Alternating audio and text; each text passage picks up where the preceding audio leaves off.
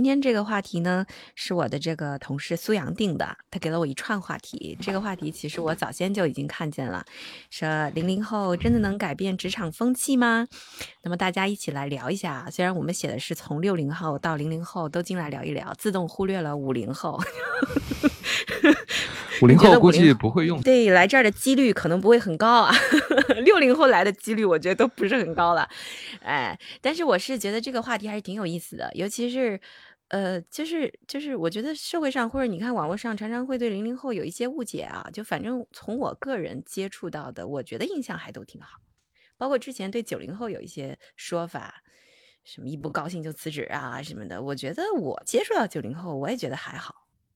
所以，我觉得我接触到的零零后也跟我们没什么区别啊。对，就是我并没有觉得特别懒散，特别不负责任。相反，我觉得他们会特别的，就我遇到的做事儿认真的挺多的，有自己想法挺多的，愿意提出反对意见的。就是我会回想我在，首先我是个八十年八零后早期的人啊，我会回想我在刚进入职场的时候，反正领导说什么就什么，不太敢提出反对意见。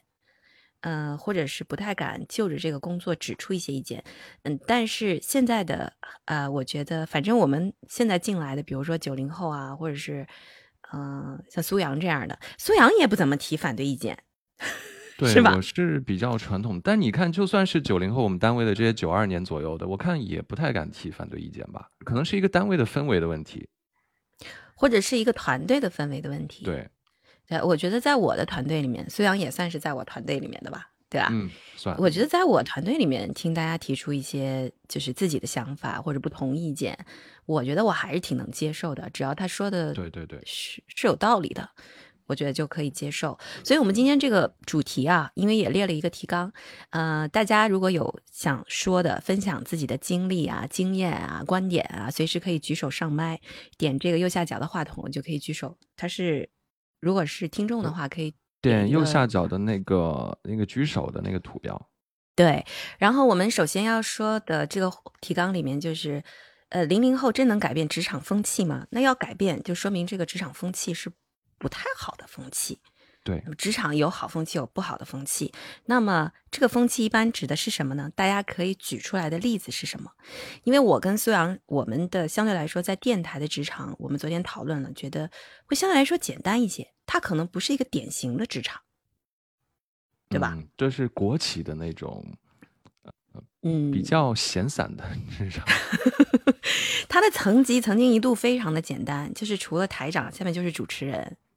就台长、主持人，顶多有个副台长，然后主持人，就这样的一个层级。那么不存在什么谁对谁汇报啊，什么什么这种是吧？就是交叉呀什么的。你可能汇报就是跟台长汇报。或者跟副台长汇报，然后你就负责好你自己的这个节目就可以了。你也跟别人没有什么太多的交集，顶多就是每年在改版的时候，大家争一下这个节目的时段的时候，会有一些这个交集啊，或者是摩擦可能会产生。其他就是你每天自己的节目来做一下就走了。嗯，可能跟一般的在办公室的那一种职场不太一样。这个也是为什么我今天会邀请到我的好朋友甜心小北。田小北，你可以开话筒说一说了，因为我觉得你经历过的职场，从你初入职场是的，是的，经历过的职场其实是典型的职场。我是这个老职场人了，也待过国企，然后也待过这个私企，然后就是外企，外企暂时还没有待。就是其实刚才你们谈的时候呢，我有一个不太一样的一个看法。就我觉得，其实不管是零零后还是九零后，甚至是我们现在谈到一零后，未来啊，它其实是有一个社会场景发生了变化，就是社会场景有一个迁徙。就我们从过去的时候呢，我们的诉求是找一份工作，我们进入这个社会找一份工作能养活自己，存活下来。然后到了我们的九零后、九五后之后呢，他们进入这个职场也好，他们首先有两个发生了变化，一个就是。经济结构底层的经济结构带来了上层的技术的进步也好，整个社会的语境啊，然后各个方面发生了变化。这时候他们进入的所谓的职场，呃，他们的诉求已经不仅是说啊，我找个工作养活自己，他们可能更多的还有一点就是我要价值性实现。然后这就是你们刚才提到的一点，就是说什么呢？嗯，就是说，哎，为什么有的人不反驳了，有的人还是会表达自己的意意见，其实他的核心诉求是一代人发生了一个价值性的转变，就是我的价值我要被体现，你的这个环境能够平台能够提供给我这个价值实现，那 OK 没问题，我们共同来创造。如果不能提供这个价值实现，那我们只能说再见，对吧？然后另外一点，我觉得就是我们对职场的定义呢是固有的一个概念，我们认为啊，我们在一个公司里面。我们在一个平台，包括像大厂，这个就是职场。但实际上，像我们国家现在有二点五亿这个，呃，叫说这个这个什么，这个这个，我一下忘了。灵活就业人员嘛。对对对，灵活就业人员。其实这里面就把职场的定义重新做了一个颠覆，就职场它变成了我创造的一个让我实现价值的环境，而不是说你赋予我的。那么在这种情况下的话，他敢不敢说，愿不愿意反抗，这些问题都不存在了。我就是我自己了，对我为我自己负责，我为我导出的结果负责，他就不存在说，我上司我不敢去讲或什么的。那你刚才提到了，就是说你们电台的环境可能是相对比较轻松的，然后也比较尊重主持人的价值发挥。我们当年也是这样的，就是我当年也做过这个国企的这个跟你们一样同行，然后我们也是觉得就是说这个环境相对是比较宽松的，领导是比较重视你的才华，给你这个空间去发挥的。那现在有一些传统的企业，包括我以前待过的这个国企，待了八年，它其实依然是保留着就是上传下达，然后包括是领导就是对你的这个一点点小小的这个压榨，这个是存在的。然后包括是我们时间长了人就厌倦了，或者说人放弃了，就领导说什么就是什么吧，啊就这样随您。然后就这种其实是有这种情况出现的。哦，但是我可能说的有点多了啊，就是因为最近也是跟这种，就非常非常年轻的，然后很多人接触，因为我们工作性质原因嘛，就发现其实大家现在已经越来不越来不玩这套了，就包括像现在政府也在转变他们的这种内部的职能的这种角色，然后包括各个方面这种态度也好，他们更更愿意让年轻人去发挥他的长处啊，这是我能看到的部分。当然了，就是还是有那种呃。丑陋的现象存在的，依然依然存在。哎，那说到这种，呃，我也不能说丑陋的现象吧，因为我们说要改变职场风气，就像我前面说的，那有哪些是职场风气？就是说老一辈，比如说零零后现在来改变了，那么之前九零后、八零后、七零后、六零后都可能会经历过的，那这种职场风气，一般来说你体会到的都有哪些？你现在想起来都会觉得，我觉得有一条最重要的就是经验主义倚老卖老，这个是真的是。不可避免的经验主义倚老卖老，但是呢，我在这里想提一个就是不一样的看法，大家也可以就是聊聊，就是这里面其实是人性的一个底层的一个一个一个一个人性的东西吧？为什么呢？因为首先他为什么要倚老卖老？是因为过去的时候我们这个传统的这个。这个产业也好，各方面也好，它确实需要很多的经验。然后在大家的文化水平和大家的这种就是认知水平都在差不多的情况下，经验主义是不是很突出？那很突出的时候，从九十年代到后来的两千年以后，那经验主义还是在上风，啊，论资排辈也好，那不免就会形成了某些企业里面会有一些所谓的倚老卖老，对吧？然后呢，在这个之后呢，我们就会发现，到后面。这个倚老卖老还是存在，但是它其实发生了变化，就是当我们新的年轻人进来之后，他们的学历、见识、底层的这个知识，还有就是知识结构、它的逻辑等等，它都是非常成熟的。不是说我二十四岁我就只能拥有二十四岁的那个呃见识和那个眼眼界，我已经有三十岁的或者三十几岁的，它跟年龄一点关系都没有，它完全是跟我成长。我个人，我去 try 的某件事情有关系，所以这个时候就变成了领导的一个很微妙的心理，就领导会有一些胆怯，他胆怯的是新人一波波的来，后浪一波波的来，他其实心里有些胆怯的。这个我们我们就换个角度去想，他这个胆怯表现在他的表面上，就会反而是要压住你。对对对对对，是的，这个其实是一个心态的一个，就是人性的一个问题。嗯，诶，这个角度是我没想过，但是我刚刚在想，就是你说，呃，我我有我说一个经验啊，就是比如说我们半日谈小之间生梅在做这个就中午的这个节目，已经做了有。呃，一个月的时间了。开始的时候，我其实苏阳是知道的，就是我每一个话题我都会盯。但是呢，就像你刚刚说的，犯的这个经验主义的问题，就是我以我的这个年纪或者我所经历的东西，我会想当然觉得这话题有什么好聊的，就是会觉得哦，这话题就是就是好肤浅，或者那话题怎么聊？你们怎么能这样聊？或者我会想当然认为。但是后来经过几次，就是用了也不叫用了大家，就尊重了一下大家，或者是。也也自己没太有精力去去强行去管了，之后突然发现，哎，有几次的话题真的是聊的效果完全出乎我的意料，就是大家的想法呀，包括后来的这个延伸啊，就完全出乎我的意料。所以其实我不知道苏阳有没有感感受到，我现在就很少去管你们话题，就除非我自己有要要聊的这一场，其他我好像很少去管你们话题到底是选什么样的话题。但是你们的话题每每都会超出我的预期，就是我会想，哎。这个我想不到，哎，那个就是我们已经，反正我我觉得这个田一小北，我能叫你秀秀吗？叫，我觉得啊，我觉得秀秀其实比我。的的，我觉得你比我的知识更新速度要更快一些，或者是对这个社会的这个新鲜的东西，会接纳的会更多一些，可能跟你的工作有关系。虽然我的工作也是面向新媒体，但是我个人觉得，我在我听你说了刚才这么多的话之后，我觉得我是有迟的。但是就是这是一个你提到的经验主义啊，我们在职场上会碰到经验主义，但是即便是在我这个层面，我可能也会碰到，呃。啊，经验主义 对我造成的这个影响啊，就可能做老广播的那一套来指导这个现在做新媒体的这一套，就是就比如说别人来指导我，然后你到最后会有一些哭笑不得，所以会越来越想要说不干涉年轻人，观察看一看，然后看看他们会有什么新的想法。哎，这个东西做的还真不错。就是站在我的角度，其实，在职场上，我是觉得。呃呃，我不能说零零后，就是九零后什么的，反正比我小的都会给我这样一个触动。那么我们刚刚说经验主义啊，这是职场上面的一个，还有什么职场上面比较不好的风气？嗯，我接你的话说一下，经验主义呢，有的时候也不一定是坏事。就我们要论证的去看这个问题，在什么时候是好事呢？在团队协作的时候，因为我们在。更年轻的时候，每个人都会经历这个阶段。不管你是几几后啊，你在别人的眼中都是年轻人，你一定会有一个自我意识的突出。自我意识的突出的这个过程，就会好的方面就是你的个性非常的得以呈现，你的创意、你的各个方面的优势被呈现。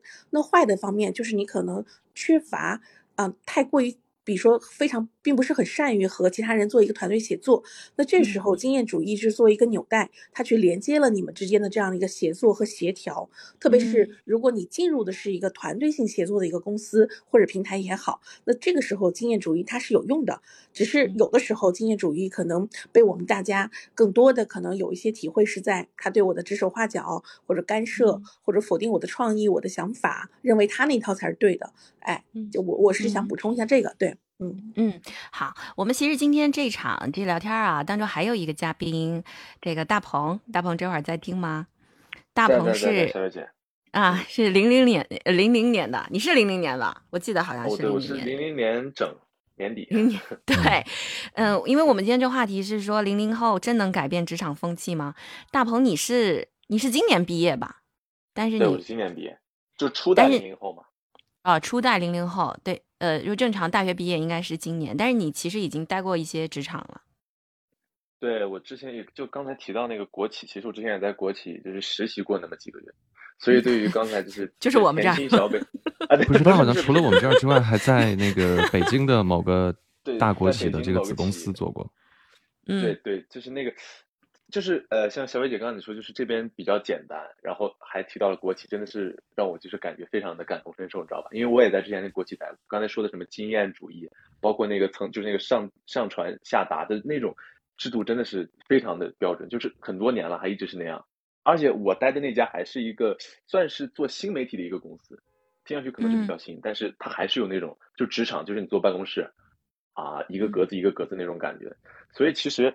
呃，而且刚刚还提到就是经验主义，我还想说一点经验主义的事情，就是，呃，因为我之前有做过一些混音的一些工作，啊，然后里面可能涉涉及到一些调参数啊什么的，然后我去见一些比较大的一些录音师，呃，这些混音师，他们去做这些项目的时候，有时候就会把这个，哎，这个效果放进去，然后这个值调到多少，他们就会就是就是听都不会听，直接就会写一个，比如说一点九五这个数字，我就会问他，我说我说老师为什么会填这个一点九五？啊，我们一直都填一点九五啊，就是一点九五就是对的，就怎么怎么样，就是这个就是经验主义。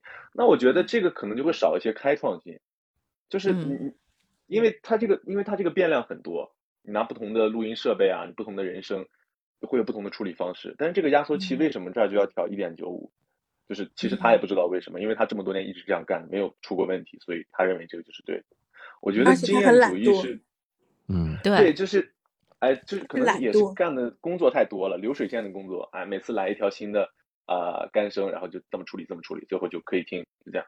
啊，我觉得经验主义是一个，它是一个给人提供一个基准，就是我通过经验主义去，就经验总结出来的这个工作方式去做这件事的时候，它肯定不会错的很离谱，就它应该是一个还可以这样的一个水平。但是我觉得，在现在已经是二零年代了。我觉得在这个年代，我觉得更多需要的是一些开创性、一些创意，就是让人觉得，哎，这个东西不一样，哎，我从来没见过这种东西。那我觉得它和经验主义是有一点点背道而驰这种感觉的。就你通过经验主义去做这种事，你永远不可能是那种开创性的。你如果是开创性，你就必须得去，哎，你迈出那一步，你跟别人做的不一样。哦，所以我觉得这个是很重要的。但是国企可能还是偏，嗯嗯，您说。比如说创新这个东西，就比如说在我们的单位里面，你想要去啊做一些改变，比如说技术上啊，你发现了什么新的可以提高工作效率的东西啊，就是嗯，你慢慢的就会觉得自己做这些东西是无用的，只只有你自己在关注这个东西，然后你你做着做着就觉得自己是神经病，我为什么要做这件事？就是然后可能不关注啊，领导对，可能你因为。就比如说，你因为这个事儿，你可能自己没搞明白，然后你去找别的部门的人去问，说这个事儿可不可以这样，可不可以那样？你其实是希望效率有提升，效果有提升，但是别人会觉得你怎么那么事儿？就你有必要做这个吗？对吧？对对，所以就是在这个单位里面，好像对，就是提高工作效率，把这个事情变得更好，它变成了一种一种很特别的事情。其实大家不都应该奔着这个方向去吗？但不是的，你这样做你就显得很很奇怪，很另类。对，嗯，这个其实之前，嗯嗯嗯，鹏鹏你说，鹏鹏你说，哎，因为之前我就是在呃咱们这个单位就是南南京广电待的时候，呃，我不是做上歌呃上歌这些工作嘛，我也会就是有一些办法去优化我的这个工作流程，怎么上歌上的更快啊？可能写一些自动化的一些东西啊，或者远程控制，就是我在宿舍 也可以就偷懒嘛。就是你能达到一样的效果，但是你花费了更少的时间和精力。我觉得这个东西就是优化自己的工作流程，应该是一个习惯。嗯，但是其实很多人没有意识到这点，就是还是我觉得还是跟经验主义是有关的啊。我这样做既然可以，那我就就不要管他了。我每天反正都是做这么多事儿，我做这个也不会因此得到什么。对啊，我觉得把工作效率提高之后，让你们更闲了，那你们干嘛呢？嗯，我觉得还有。一个就是我想说的是，就是可能经验主义不是会说，在这个单位当中，一般来说老员工或者是资深一些的员工会懒得去改进，因为对他来说，可能他现在这个位置或者他这份工作这份收入已经很稳定了，就是他随随便便去做什么，可能比如说如果这个单位的企业文化啊，或者他的绩效制度啊，又是相对来说比较僵化的那一种，那么对他来说。嗯，那我随便做一做，反正我这个月有这么多的钱，我干嘛要折腾我自己呢？其实是重点是在这个这个机制的问题上。然而，而年轻可能刚入职场的时候会想说：第一，我要实现我的价值；第二，我未来还有更广阔的天地。我肯定在开始的时候就要每一步，我尽量能够做到最好，或者是尽量能够表现自己。对吧？以得到更多提拔的机会，所以就是为什么就是越到中年的时候就会越，也不是没有创作，也也不是没有创造力，很多时候呢也会想要创造一些东西，但是你会被一些东西挡住，或者是就是我说的，你折腾了之后，可能真的会有你的同龄人或者同辈的人会想说，你怎么这么事儿？你怎么这么多事儿？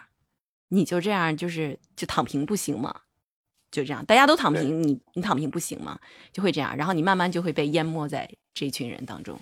其实我自己想想，就来了。那么零零后现在这样，那将来还这样吗？将来还会就是这么的呃想要去改变，想要去实现价值，想要去创新，呃，想要去开放，将来其实我也有这样的人。其实我我想说一下，就是我对这个事情是很乐观的，哦，因为。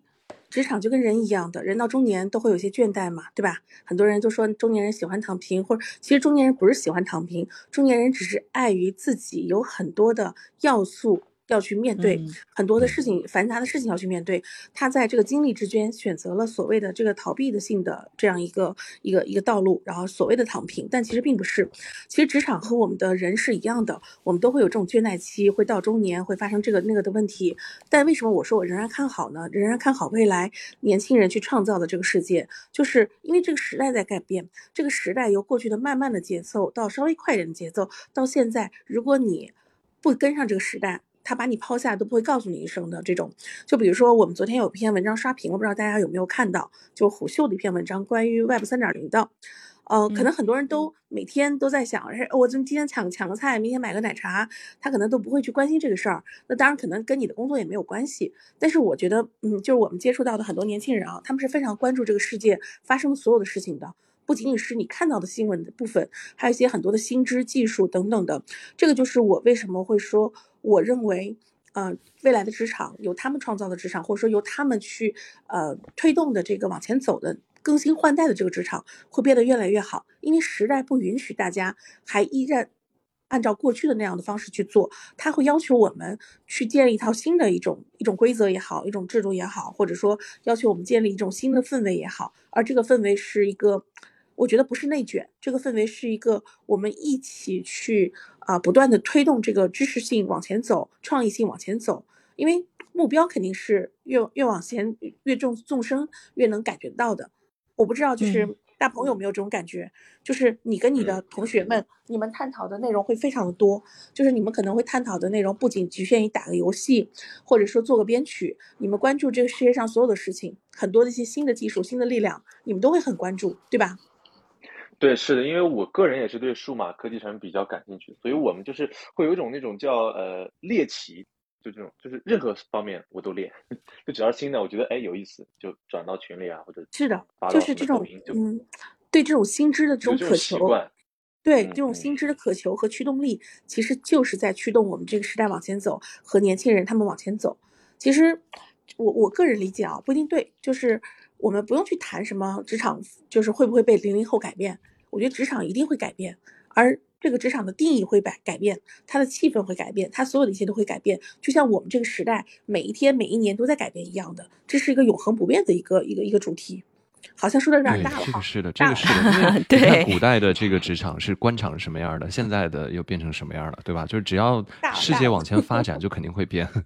是对，然后刚才大鹏就是，比如说小北在问大鹏说：“你们平常都聊什么？”让我想到之前想看到的一个故事，大概就是一个一个专门写职场书的一个作家，呃，然后出版社跟他邀约说：“你写一个职场的书，针对零零后，就是给零零后一些职场建议。”结果他刚好手下呢有一个实习生是零零后，他就问他，他就说。那你们零零后对于职场有什么想法？需要给什么样的建议？结果这个零零后下属就直接跟他说：“呃，我觉得零零后不喜欢看职场的书，我们还是对恋爱啊、emo 啊、文学啊、悬疑啊更感兴趣。”就是就直接就，嗯。对，职场它本来就是个 伪命题，就是它为什么要存在这个职场呢？就是大家就是做事就行了，职场是干嘛的？哎，我真的特别理解，我也不爱看任何职场的电视剧、书，我觉得他们都写的特别扯淡，就是所有的那种电视上播的职场剧都非常扯淡，没有一处是真的贴近生活的。嗯，对，真的，而且职场剧到最后都是玛丽苏呀，什么这种霸道总裁呀，到最后都是这个结果。就你看看，开始以为是个大女主，然后最后又是霸道总裁出来救一下，或者。但是我还是有疑问，就是，嗯，等零零后将来，比如说房贷有了孩子，呃，或者说这个经济环境如果不太好，就业环境不太好的时候，他还会敢去刺头，然后敢去改变吗？还是说就是，呃，哎呀，工作不好找啊，这个有个地方待着就不错了。嗯，所以说不要不要乱动。呃，我觉得刺刺头这件事情，倒真的，我我想过这个问题。我觉得不分零零后，九零后、八零后，这是年轻的特征。就是我们会想，我们就是我在刚二十出头刚初入职场的时候，我也是觉得，我我不高兴，我可能就是我有可能跟领导也会去拍桌子。有可能会干这个事儿，那么这个觉得这工作不好，我是不是要想别的出路？是不是要离职换一个？我周围也有很多朋友，但是但是你会发现，比如说你突然到了，但我不知道这一届零零后是不是到二十六岁或者是到三十岁以后，然后你会突然间感受到生活的压力，比如说你的父母亲已经五十多了，可能在经济上不能一直给你支撑。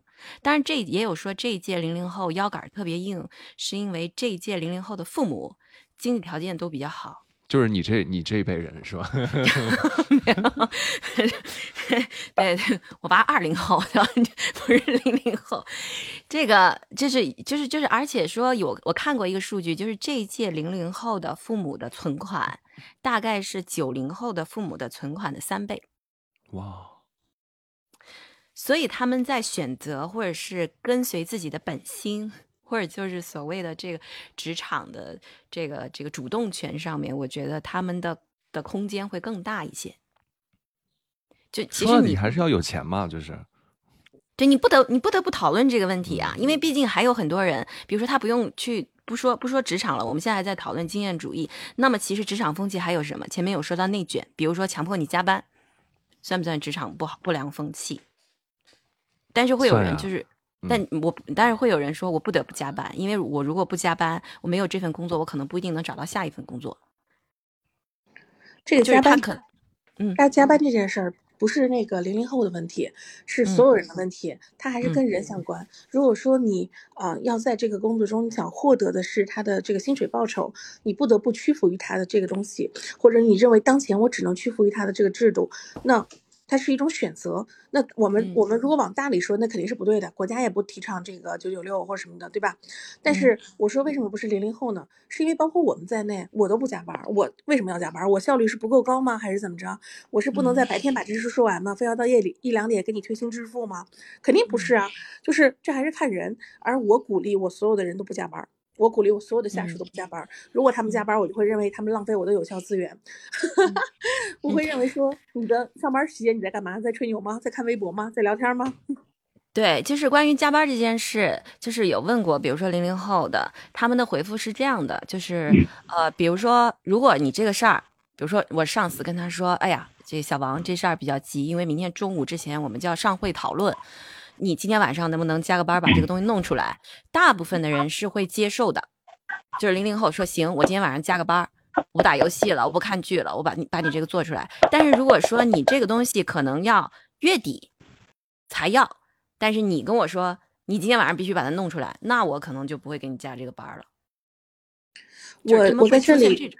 我在这里建议所有的这种职场人，不分年龄的，主动的跟你的领导说，希望你以后提前把这个问题想好。我也是跟，因为是真的，就是我自己也是带团队，带很多团队的。我我我不会做这样的事情，然后我也看不上做这样事情的领导。为什么这么讲？你做这样的事情，你就是在给下属出难题，就是在制造你们的这种沟通矛盾。这这是明摆的事情。那这个问题是你马上就要要的吗？不要就不行吗？大部分的时候，百分之九十九点九。都不是，他都是可以等一等的，可以等至少一到两天。但是他为什么要跟下属这么说呢？其实这里面还有一个就是职场的霸凌，叫做权威性。嗯，就是所谓的权威性，就认为我是你的领导啊，我就可以对你有所谓的权威性，我就对你可以有所谓的这种指派等等的。就是我们可能忘记了，就是呃，领导他的核心的要义啊，可能就是一个领导性，他一个组织性。领导他不一定是能力最强的人，他他是组织能力最强的人，所以其实领导那个将军打仗，他自己不一定要上去，但他可能会会指派。诸葛亮为什么会被称为这么神的人，对吧？我们为什么会推崇诸葛亮的这种兵法排兵布阵？因为他并不是自己打仗，他也不是说骑个马我给你射三千箭，也不是这样的。所以其实领导鼓励啊，鼓励所有的年轻人跟你的领导说，下次想好了再说。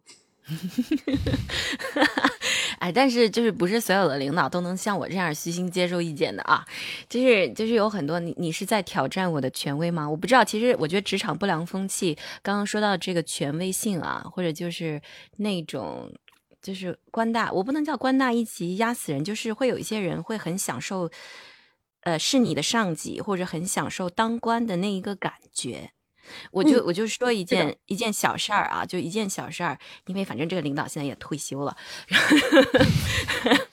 对，就是就是早年间遇到过一领导，比如大家一块儿去出差，然后然后因为那时候我还是比较小，就是不太懂。就是我觉得我其实挺羡慕那一种对所谓的职场的人情世故八面玲珑的这种人，但是我这种就可能说，你跟我谈节目，我们把节目做做好，我哪儿不好，你跟我指出来，我去改正就行了。但是在其他方面，我是属于比较迟钝那种，呃，我不知道这叫不叫情商比较低。但是那一次出差呢？对，那一次出差呢，呃，我就记得就坐火车去哪儿，好像是去山东吧，还是哪儿？然后下火车的时候，这个领导突然跟我说：“小伟啊，说你这个，你好像不太懂事儿。”然后我我就在想啊，我我怎么怎么不懂事儿呢？然后后来旁边一个人来我说：“快帮领导拿包，帮他拿包。”然后哦哦，然后然后就从他手上把包接过来，他说：“哎，你得学会懂事儿。”哎呀，我当时真的是是男的吗？他男的。哎呀，我当时，我当时真的是，就是，但是你其实内心对会有那一种，就是其实那那那一趟差，后来我就整个就是战战兢兢的。战战兢兢去去努力去去去去找一些细节，但是就是我需要立刻补位上去的细节，呃，或者是立刻去替领导提包啊，或者干嘛干嘛的这种细节，但是呢，我依然不能做得很好，而且我在做这个时候，我的内心是恐惧的，以至于比如说在饭局上接话的时候，我也不能接得很好，我可能更多是沉默的坐在旁边，但是我其实个人是非常非常不喜欢这样的一个场合。我觉得现在零零后应该会。很在乎这个东西，就是这个工作这个氛围到底我能不能接受，能不能让我快乐？要是特别憋屈的那种，可能很多零零后就不干了。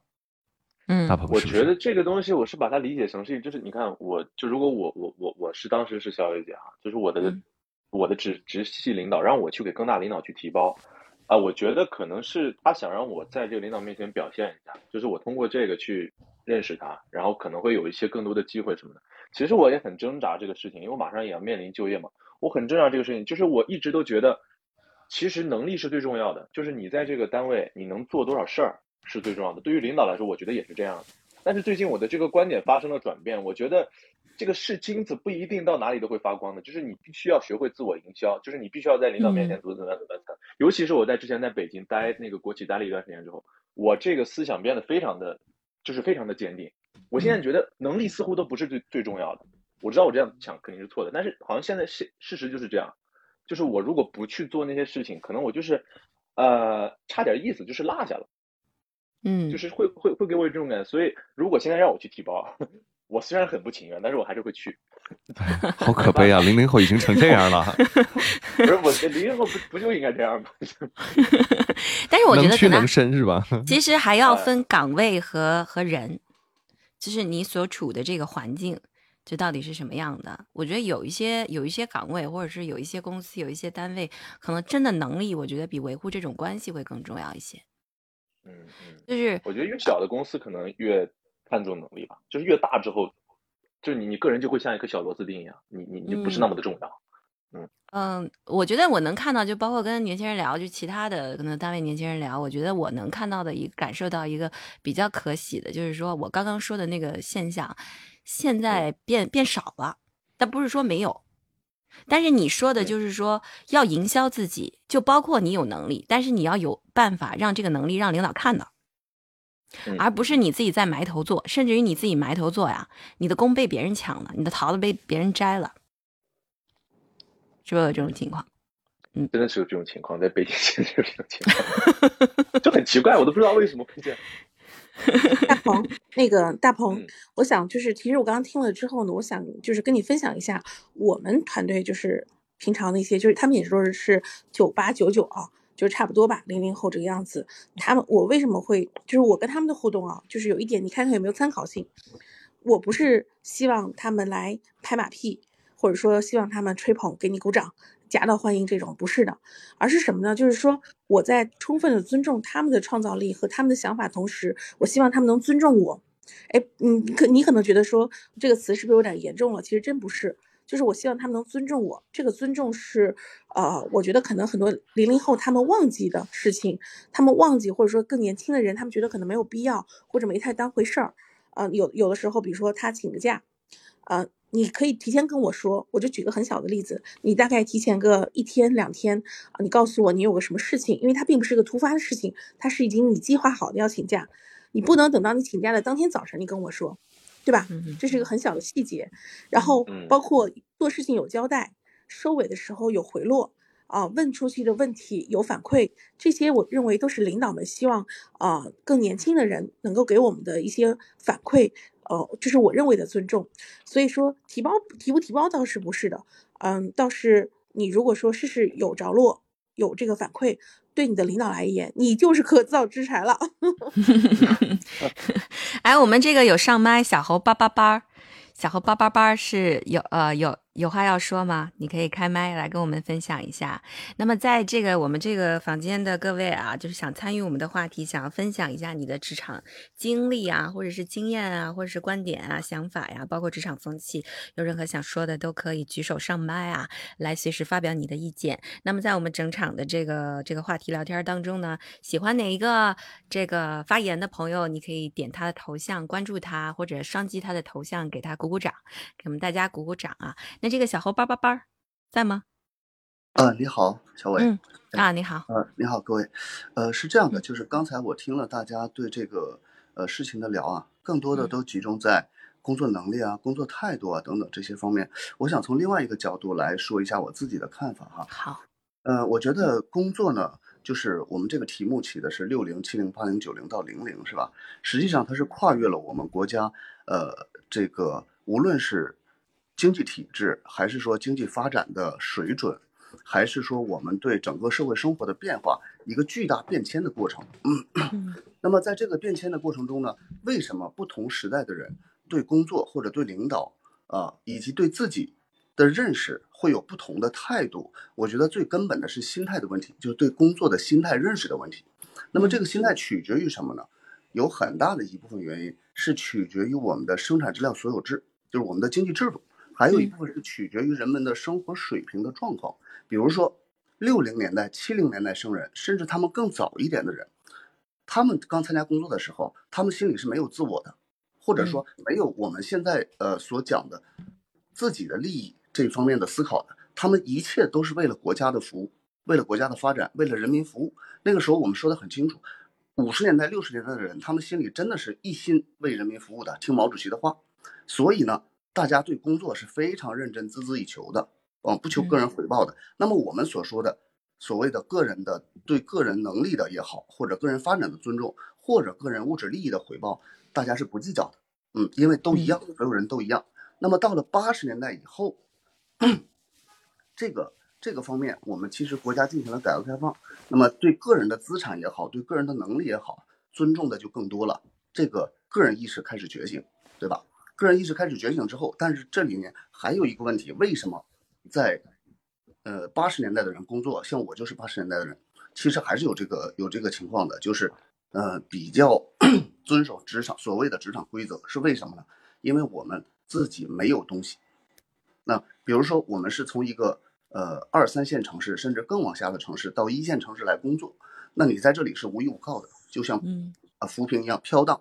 所以你的一切都要依赖于你的工作，啊，那么在这个基础上，你对领导也好，对工作也好，或者对个人能力的认识也好，它是会形成一个模式的，啊，比如说对领导的尊重，对工作的尊重等等。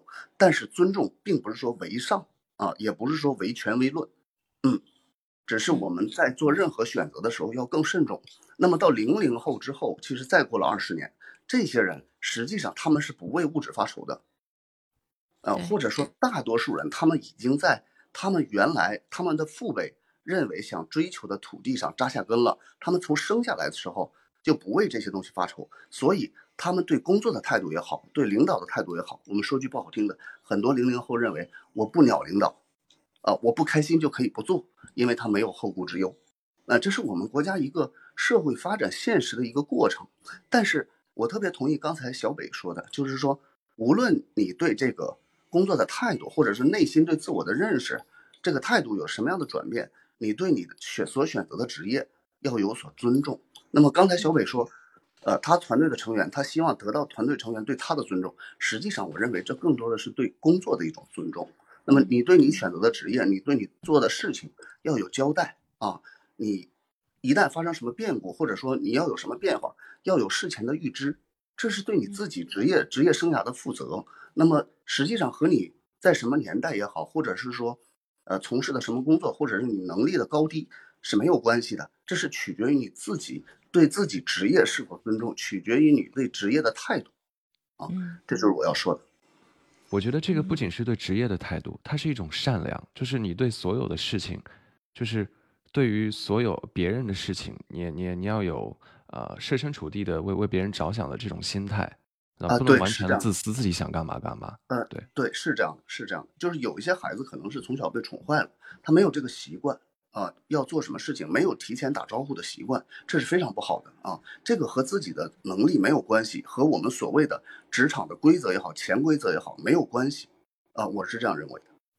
所以就是，我觉得刚刚我想到两点，一是呢，我之前，呃，就包括这个小号八八八说完之后，我想到昨天我其实跟，呃，小北在沟通的时候，他也说到，因为他最近在接触的这个这个团队项目，其实跟 NFT 有关的，然后他还给我普及了一下 NFT 方面的这个知识，然后我就聊就聊到说，他说零零后可能会改变职场的定义，我说是技术决定的，他说其实是经济，所以这个小猴刚才说，无论是从六零后。后七零后、八零后、九零后、零零后，他们对于职场的态度，或者对于自己工作本身的态度，其实归根到底都是由经济来决定的。呃，就是就是，哪怕他是一个零零后，但是他没有什么家底，因为我们不能说所有的零零后家里存款都是很多的，就是都可以，就是让他啊不高兴了，我就立刻换一个工作，甚至于我不工作，家里也可以养活你自己，不是的。我我相信，我坚信，就是说，在这个时代，还是有很多的零零后，他可能还没毕业的时候，他就会想，我的生计在哪里？我要靠什么养活我自己？我后面是没有退路的。就是这一波人，我们其实刚刚在聊说说这样呃那样能力或者是什么，但是其实这一波人啊，我们今天我不知道会不会有人举手上麦啊，来来说一下是类似这样情况的。其实我还蛮想知道他的这个职场状态是什么样的。就是我没有退路。反正我在我在当初找工作的时候，我觉得我其实，呃，你说饿也饿不死，但是呢，家里并不是有很丰沃的这个这个家庭的经济条件。但是那个时候你会想，你不找工作，你也没有退路；你高考不好好考，你也没有退路。所以你就必须得这样。就是你可能会跟确实是经济决定的。你就像比如我到这个年龄，你让我换一个工作，那我会想。就是能力又不是特别的强，你到哪里去找工作？然后还有房贷，就是虽说不图生活过得多么的好，但是起码不能无以为继吧，对吧？得有个基本的保障吧。嗯。但是有时候啊，小伟要说，来来来，这个你是这样的，我觉得很有意思的一个事情啊，就是因为我们今天站在了一个。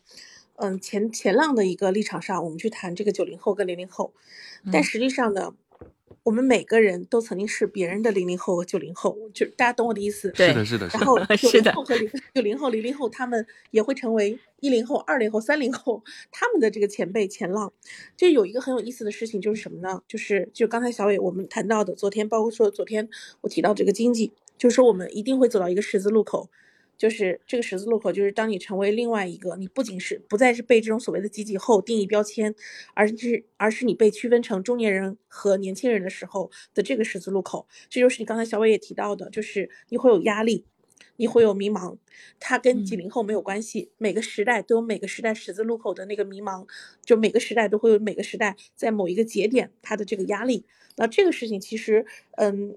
可能它跟职场没有什么关系，但也有关系。就那个时候，你的创造力，你依然在创造，但是这个创造已经发生了转移，你的压力也发生了转移，你的创新，你的所有的天马行空都发生了转移。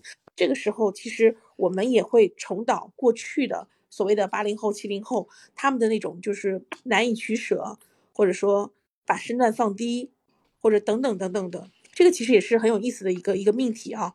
大家不要看现在的年轻人，就好像很有自我、很张扬，但实际上他们也会走到那个节点，他们也会出现焦虑和压力。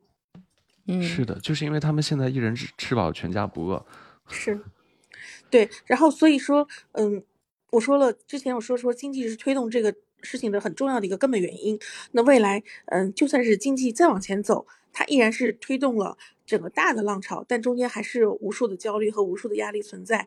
然后今天的零零后或者九零后或者一零后，你们不妨也可以看一看，就是在你们前面的这些前浪，他们是怎么做一些压力啊、焦虑的取舍，它可能是一个很好的一个借鉴，让你在走到你的那个时刻的时候去处理这个问题。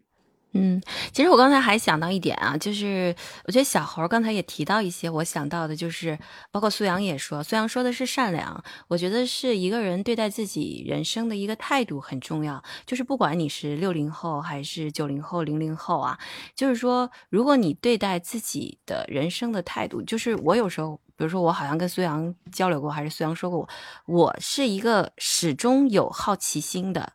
就是天生有好奇心的，觉得哎，这个东西好像不了解，蛮好玩的。那个东西要不试一试？就是我是一直是处于这样的一个状态，所以呢，就是它是变成一个我血液当中、我骨子里就是没有办法让自己停下的一件事儿。所以我觉得就是说，职场呃当中的这个对彼此的这个尊尊重啊，或者是对自己的这个工作的尊重，无论说是六零后还是零零后，就是这其实是牵涉到一个人的个人的教养的问题。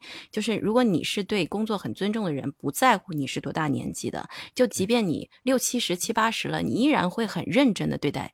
对待自己的工作，你会了解这个行业有哪些创新的东西，我要去拥抱这些创新的东西。我举个例子，我前两天碰到一个，因为要做一个跟水利有关的一个一个一个一个项目，然后去见了一个退休的一个一个水利南京水务局的一个老专家，呃，就是我们当时是想给他拍拍一点东西，他说不要拍，我就是想做一些做一些事儿，啊，然后呢，他其实对整个南京的，就是哪个港口或者哪一块海，呃。叫沿江县的这哪个地方塌过方，哪个地方做过什么样的这个这个这个水利处理，然后这个地方的这个江河湖海的演变，他都是非常非常的熟悉的。而我们跟他在就是约定约见之前，我们其实发了一些材料给他，我们并没有要求他针对我们这个材料去做出一个什么样的反馈，但是我们那天在聊天的过程当中，他就直接说。他是并没有想太多，我挑战你们的什么原先的想法或者是什么，他就真的是对这件事情很感兴趣。他说：“呀，你们列了八个方面，我其实有一点小小的想法。”然后他就掏出了他的笔记本电脑，然后他就每一条每一条基于自己的专业说了一些他觉得可以改进或者是增加的意见。然后我在这个时候我就会觉得特别特别的感动。他其实已经退休了，他可能快七十岁了，但是他是发自内心的对自己的工作以及对自己的人生的热爱。就是他还一直在去了解一些新的东西，以及自己在想一些事儿。就这个东西，其实我觉得，如果在职场上能伴随着这样的人，或者时常能遇到这样的人，是一件非常幸运的事情。就是那说大了，就是所有的人都应该呃，抱着让自己的人生、让整个世界更美好的这种心态，让所有人都变成这样的人，那世界就 大同了。好，我们有这个，嗯，哎。说我们有上麦的朋友，因为看到海阔天空啊，刚才还有嘿嘿哈哈，是不是被我说的就 下麦了？海阔天空在吗？有什么想说的？可以给可以开麦跟我们交流一下。海阔天空在吗？在不在？刚才在嘿嘿哈哈，可以再次就请求上麦啊。鲁道夫有想说的吗？刚才小猴八八八好像有想讲的。小猴八八八要说吗？呃，因为我看哦，海阔天空上了，让海阔天空先说哈。嗯嗯嗯。啊，你没说吧？呃，没事儿，你上麦是有什么想讲吗？想分享吗？啊，其实吧，就是工作中遇到了一点事情，然后我是一名九零后，然后新参加了一个工作吧，半个月吧，然后感觉 这边的领导，嗯，就是前几天发生了一件事情，然后中午值班，我和一个同事。然后我们俩值班，然后同事去吃饭了，正好，啊，就是我们两个领导来了，然后看到我一个人值班，领导就非常生气，就就问我，就是那一个同事去哪了？我说他去吃饭了。然后我我不知道我们值班不可以吃饭，我以为就是一个人值班就可以轮流交替吃饭。然后的话，啊，他就走了。紧接着，同行一块过来的领导，然后就把我骂了一顿，说我为什么不说那个他去忙工作了，说我去说我说我说去吃饭了，为什么不就是不不跟他说这个谎，然后把我说了一顿，然后他就走了，说我不长脑子，然后我就挺生气的，我感觉这个事儿并不怪我。也是挺无语，所以说我就考虑这个新工作，我是不是继续待下去？嗯，然后就比较纠结这个事情。那你这个其实，嗯，我也遇到过，就是你在一个工作当中，如果有领导或者什么让你觉得心里有芥蒂了，就我是觉得有点难待吧。我之前也是。在一个单位，在这个单位实习的时候，呃，有人说这个那个就是那个主持人说下周可能要你替班我说行啊，那我等领导的通知。结果领导没有通知，然后我我下周到了那个时间，我也没去替班结果那个呃大领导就生气，为什么这个开天窗了？我说那我也没有等到就是部门主任的通知啊，只是当时主持人说有可能下周要你替，然后那个部门主任还跟我讲，哎呀，你去跟大领导讲，我跟你讲过了，好不好？我说不行。嗯，但大领导也不高兴，他觉得我应该主动的去问，哎，嗯，怎么没通知我呀？我下周要不要带班啊？反正最后我也弄得我也很不爽。啊，其实根本没你没你什么事儿，结果莫名其妙的这个这样的一个海阔天空刚才说的这个问题啊，就是实际上包括苏阳说的这个问题，它是一个职场文化的问题啊。呃，但是呢，呃，如果是说这个职场文化你能看得很清楚，就是从上到下，它无论是信息的传导啊。呃，包括这个流程的中转啊，包括你这个执行的问题，和你自己对职场的认识就是完全格格不入的。我觉得你是可以考虑，就是说换一个地方。但是呢，海阔天空说的这件事，我认为你单纯从这件事上是看不出来，是看不出来完整的职场文化的。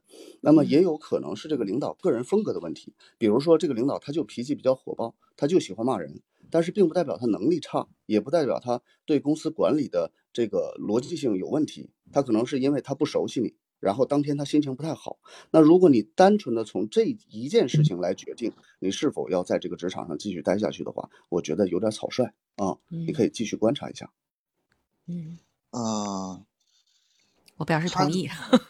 对，我也同意。嗯，然后其实我想接着刚哎，你说海阔天空啊，你你你说就行啊。没事，你你说你说，因为把你这个事情说完了。呃，因为这个事儿吧，他是其实我觉得并不怪我，有可能说是我做事吧，可能说是没想那么多。呃，在他们眼中可能说不够圆滑，没有没有变通啊。但是他们最终的没有找当事人的问题，反而找我的问题，因为这个事儿骗过啊。我我我回答你一下这个问题啊，海阔天空，就是无论从年龄上，我可能比你大一些啊，然后呃。这个从工作经验上，我可能比你多，因为我现在工作已经二十多年了。嗯，呃，我想跟你分享一下我个人的经验哈，就是或者是我的经历。呃，如果说因为领导批评你，甚至我们可以把他有些人把他定位为骂你的话，呃，你觉得自己受了委屈，那么。呃，这件事情我认为不要纠结，因为什么呢？就是无论是我自己当小兵的时候，还是我带团队之后，我都会给我的人灌输一个理念是什么？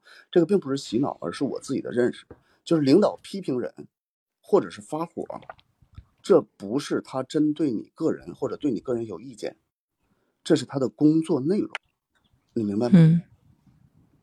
嗯嗯是。对，就是，并不是说这件事就是你刚才说的，他没有找你所你认为的当事人真正的当事人的麻烦，而是批评了你。那么这件事情对他来说不重要，或者说对你们整个团队的工作来说不重要。啊，重要的是把这个事情要解决，而且要让你们作为就是比如说我呃去值班，作为值班的员工也好，对这件事情有警。有警示的意义，这个是他想要的结果。那至于你是不是真正的那个当事人，实际对领导在领导的这个层面来说，他是不考虑的，也没有必要去考虑。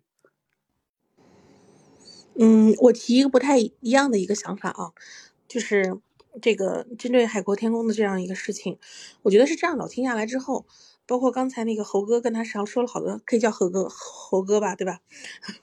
然后，嗯，嗯，这个，因为他其实很重要一点，就是他心里马不实，他过不去。他就是觉得受委屈了，他就是不开心，他就怎么着都过不了自己这一关。你跟他讲再多的道理都没有用，那么就说点实际的，工资薪水够不够高？然后你知道这个公司是几经波折进了这个公司，平台好不好？有没有什么发展？咱们就是看实际的嘛。我们按经济成本来算，在这种情况下，你仍然觉得你不舒服的话，建议你去找领导谈，不要在那种当面的气势汹汹的，找一个合适的时候跟领导说，直接开门见山讲，曲线救国的方式说我受委屈了，为什么？领导肯定还会很惊讶，为什么受委屈了？你慢慢的跟他讲，挑重点，不要太啰嗦，就跟他讲说上次其实不是你的错，但是你也理解。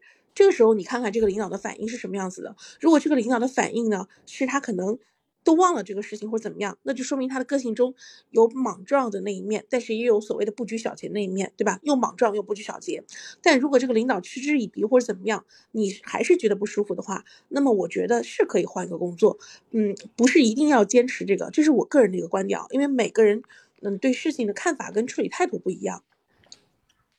呃，小北，我觉得你跟我说的是一个意思，就是我觉得咱俩的观点其实是一样的，就是吧？呃，对我我我，那我解释一下啊，就是呃，一个就是企业文化的问题，就包括你说领导的这个领导管理方式和管理艺术的问题，你认不认同？它是一个企业文化决定的。还有一个就是说，呃，就像你刚才提的，我是薪水也好，或者我之前付出的成本也好，那么其实我刚才说的也是这个意思，就是你要眼光不能只看眼前，不能只看巴掌这么远，你要看远处。在远处，比如说，在我的整个职业生涯当中，这份工作非常重要啊。然后，在我未来的这个呃，无论是物质回报还是其他各方面、社会地位等等等等，在我的职业是发展当中非常重要。那么他骂我无所谓，因为这个不在我考虑之列了，它是一个小事，因为我要的是未来。对对对，如果这个工作真的很重要，那将来这个领导他有可能会换呀，对吧？他也不会一直领导你。然后，如果是说，呃，你认为你的职业生涯？跟你这个领导骂你这个事相比，你认为这个领导骂你的事就天大的事，你的职职业生涯在这个公司没有不会给你任何注意，那你就可以考虑，就是你要取舍，你要选择你要什么。呃，因为刚来这个公司吧，就是想也想就是想赚点钱，因为呃这个公司刚开始现在还没赚到钱，不过呢这个公司也不是说什么很好的，就是说多好的平台。然后的话，你像我们这干的这一行的话，就是几乎每天都要加班，而且的话，领导的话，他是他心情不好，他就拿下面的员工开刷，然后的话，就是就在那耗着，什么都不干，也要也要让你在那里加班，然后的话加到很晚再去开会，然后就是他根据你那个，因为我们这一块是也是做的销售，啊，他有时候就是感觉心情好，让你下个早班，感觉心情不好也是加到很晚，然后的话他出去。出去出门去出差，让也让我们加班去等着他。然后有一次我们等到四点，然后他从外地回来了，结果等到四点他去吃饭了，然后嗯，然后后来我们就走了。那这个就是企业文化的问题。我觉得你对这个企业文化应该是很不认同的。那如果这个工作好像又没有非常好的成长的前景，那我觉得可以考虑不干吧。我觉得做销售的，感觉有点魔怔。这种领导就是，是是。其实海阔天空，他心里是已经想好了他的选择是什么。他说出来只不过是是希望大家，要不推他一把，要不拉他一把。这拉他是没有用的，就是推他一把吧。就跟他说，你自己就找一个实现你自己价值的地方。这个价值，如果是你做销售的话，我就把这个价值说的直白点，就是你的经济经济价值要回来。如果你的经济价值达不到，它和你的健康成本，或者说其他的生活成本的付出，或者说你的精神成本付出，那么就放弃它。嗯。对的，实际上就是给自己找一个理由。对，但是嘛，其实现在的话，就是目前的话也没有合适的下家。就是说，现在的话就是找个 这个大哥。其实大部分都是这种问题。我觉得大部分对自己的职场有怨言，但是仍然在这儿都是这个问题。骑驴找马，你会吗？嗯。哦，知道这句话啊。嗯，好，我们这个，因为还有朋友在举手，先把这位朋友呃一下麦哦，再邀请下一位。好，鲁道夫有有话要说吗？可以开麦来跟我们交流一下。鲁道夫在吗？在不在？可能一直在听啊。然后我们下面又上来一个十一万十一万个为什么？来，十一万个为什么？这位朋友，你讲话可以把话筒开一下。直接开麦跟我们交流。喂，喂，您说，嗯，哦，这是我第一次第一次看到这个节目啊，我甚至都不知道我这个我这个这个网名是什么，然后我就想看你们聊的挺热乎的，然后我就加入一下。嗯，我想问一下，这里面就是谈那个职场里面的一些东西是吗？嗯，对。哦，那就是如果个人创业这一块，你们讲吗？聊吗？创业的话，我觉得就是因为我们今天这个节目就是一个多小时嘛，其实已经接近尾声了。创业是一个很大的命题，它其实可以单开好几期节目来聊。所以下一次你可以关注一下我们小时间生媒，下一次我们在聊创业的话题的时候会推送给你，你到时候直接进来聊就可以了，啊，好吗？可以，可以的。嗯嗯嗯嗯，好，谢谢你们参与。好，谢谢谢谢这一位。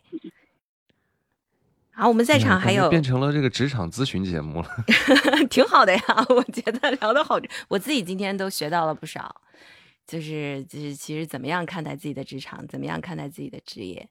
在不一样的年龄阶段，怎么样看待自己的职业，以及对零零后有了更多的这个了解啊？我觉得今天聊的其实挺开心的。那么时间也已经到了这个一点钟啊，我们今天的半日谈呢，很感谢各位今天在这儿跟我们一起聊天。那么如果喜欢跟我们一块聊天或者听我们聊天的朋友，请关注一下各位主播在上面的，或者关注一下小时间生美，点我们的头像加关注就可以了。那我们今天再次感谢呃各位嘉宾啊，还有上麦。跟我们交流的朋友，我们要感谢，对吧？感谢，感谢大家高质量的发言，祝大家工作开心，拜拜。嗯，拜拜。